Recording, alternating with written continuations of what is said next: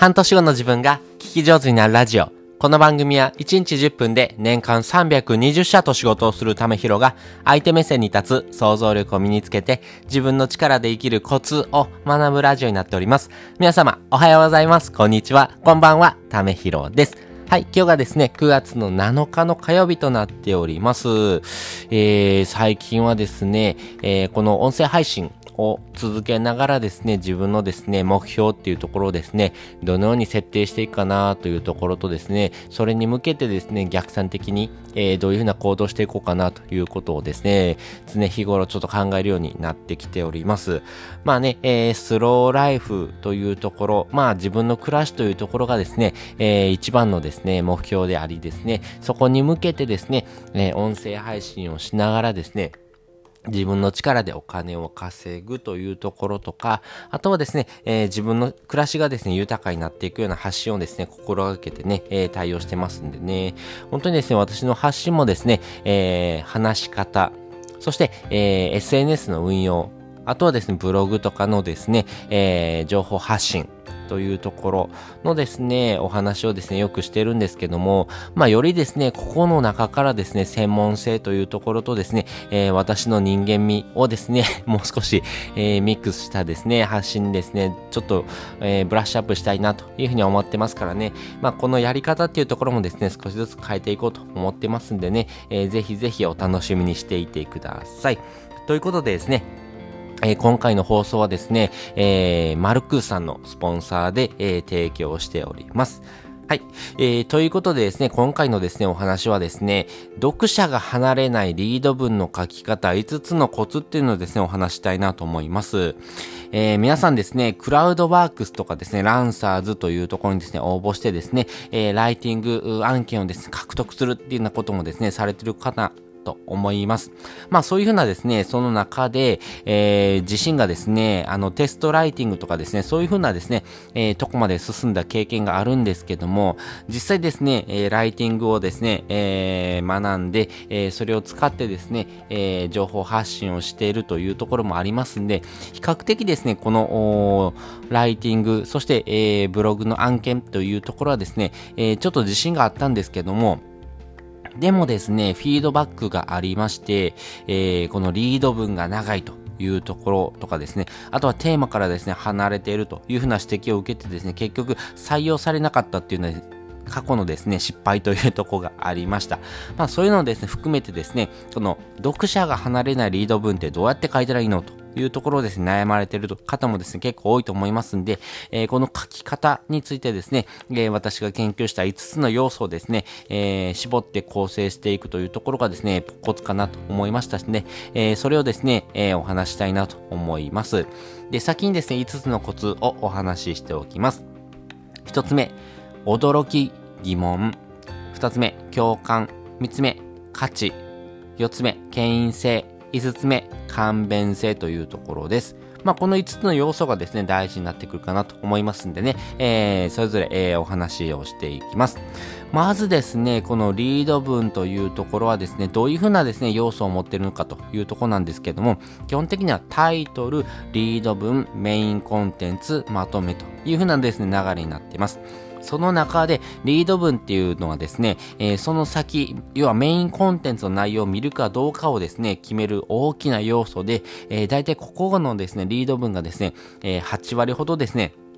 その先に進むかどうかを決めてるというふうに言われています。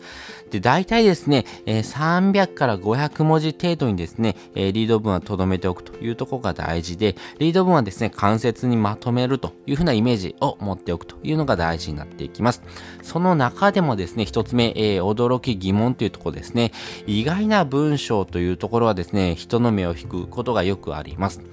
例えばですけども、えー、副業を始めてですね、初月で、えー、なんと100万円稼ぎましたとかですね、えー、すごいっていうふうにですね、なりますよね。まあそんなですね、驚きの疑問というところとかですね、えー、発信というところをですね、まず、つかみとしてですね、出すというのが大事になってくるかなと思います。まあね、えー、ここはですね、なかなかあ自分のですね、発信の中でも意外性な文章っていうのはですね、えー、権威性というところをですね、発信してるわけではなくてですね、えー、自分がですね、えー、こういうことでですね、悩んでたよということもですね、書いてもいいかなというふうに思っております。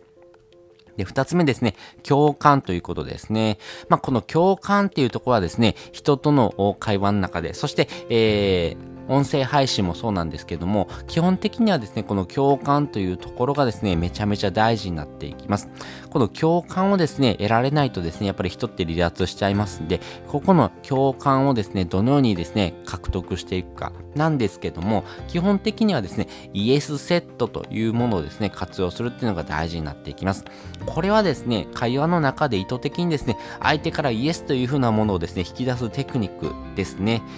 なので、えー、人はですね、自分が言ったことやですね、取った行動にですね、辻褄を合わせたいというふうなですね、一貫性の法則が成り立つということです。で、このイエスセット、例えばですけども、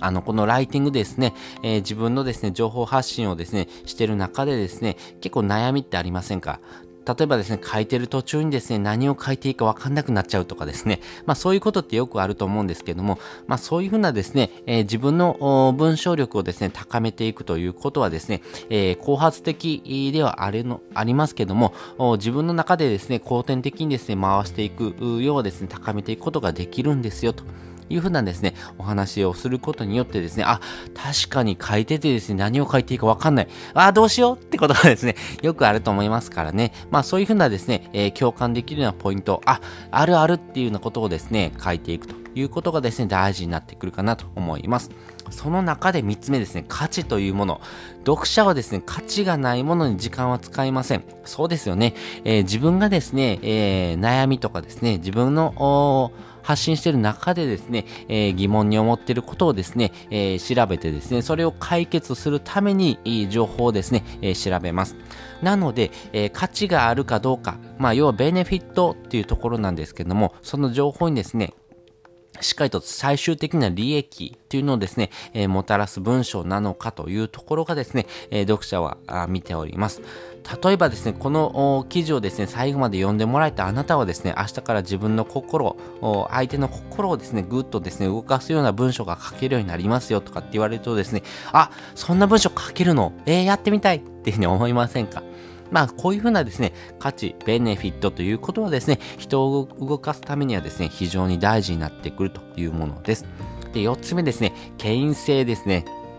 まあ、この記事のですね、えー、信憑性を知りたいということですね。まあ、例えばですね、この筆者がですね、どんな実績があるのかとかですね、やっぱりですね、えー、この記事を書いてる人のですね、人となりということもですね、えー、大事になってくるかなと思います。で、5つ目。これ結構大事なんですね。簡便性。ですね、えー、簡単3ステップでできますとかですね、これを読んだら明日からすぐに実践可能ですっていうようなことはですね、やっぱり、人がですね、離脱しないようなですね、文章の書き方の中でもめちゃめちゃ大事です。わかりやすいということはですね、非常にいい人にとってですね、行動しやすいものになりますからね。まあ、このようなですね、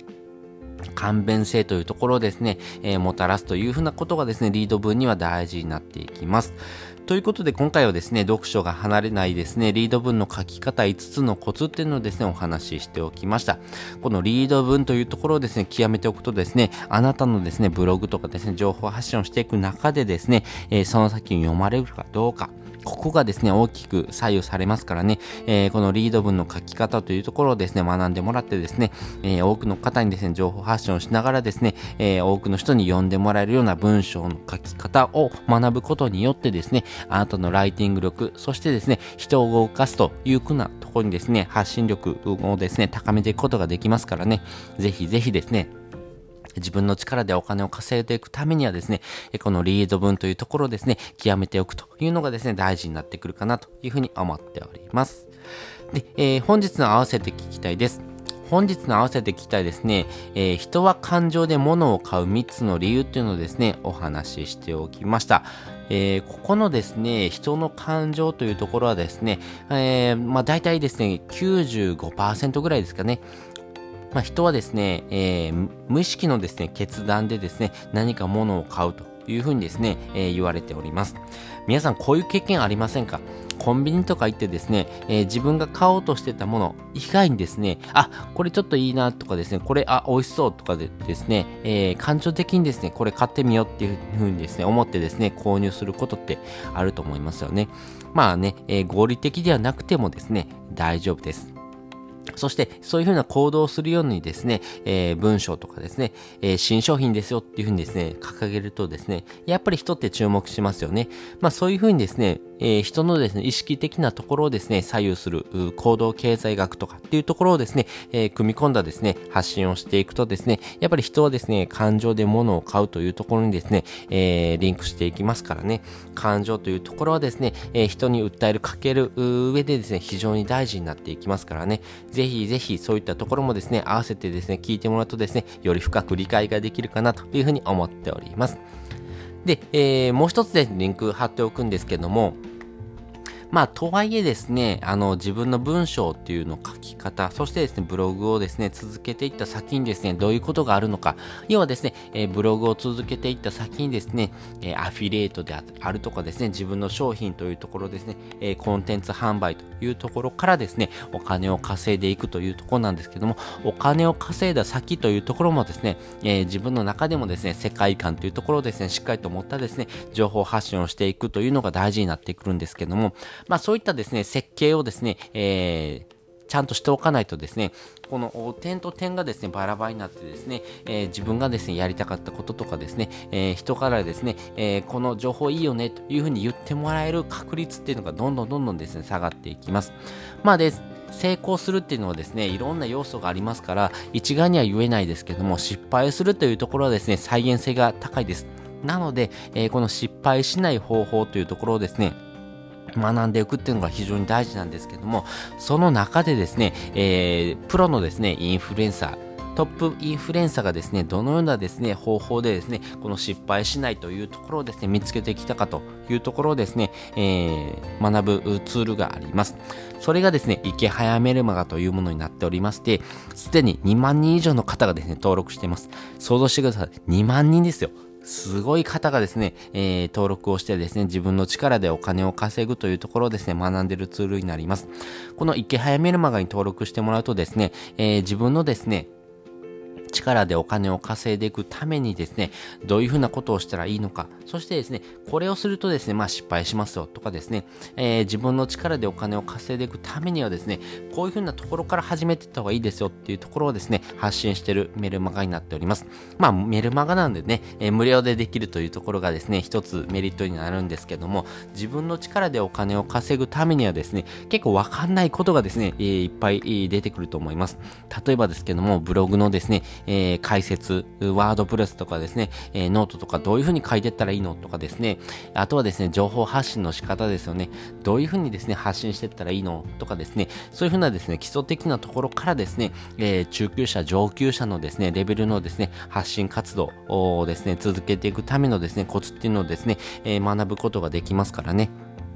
2日に1回ですね、メール届きますからね、えー、自分の中でですね、悩んでることとかもですね、えー、そのメルマガでですね、解決することをですね、よくあると思いますからね、ぜひぜひですね、このメルマガ登録してですね、えー、自分の力でお金を稼いでいきたいな、そして、えー、自分のですね、え将来の暮らしをですね、変えていきたいなというふうにですね、思っている方はですね、ぜひ登録をしてみてください。まあね、えメールアドレスだけで結構なんで、え非常に簡便です。そしてですね、2日に1回届くというところなんですけども、そのですね、届いたメールにですね、えー、解約ボタンっていうのもありますからね、ちょっと自分に合わないなと思ったらですね、すっ解約できるというところもですね、安心設計でですね、活用しやすいかなというふうに思っております。まあ、このメルマガを使ってですね、えー、自分でお金を稼いでった先にですね、えー、素晴らしい暮らし、自分が理想とする暮らしをですね、手に入れるためにはですね、そういったことからですね、コツコツと学んでいくことがですね、大事になっていきますし、理想の暮らしというところはですね、えー、自分の中でもですね、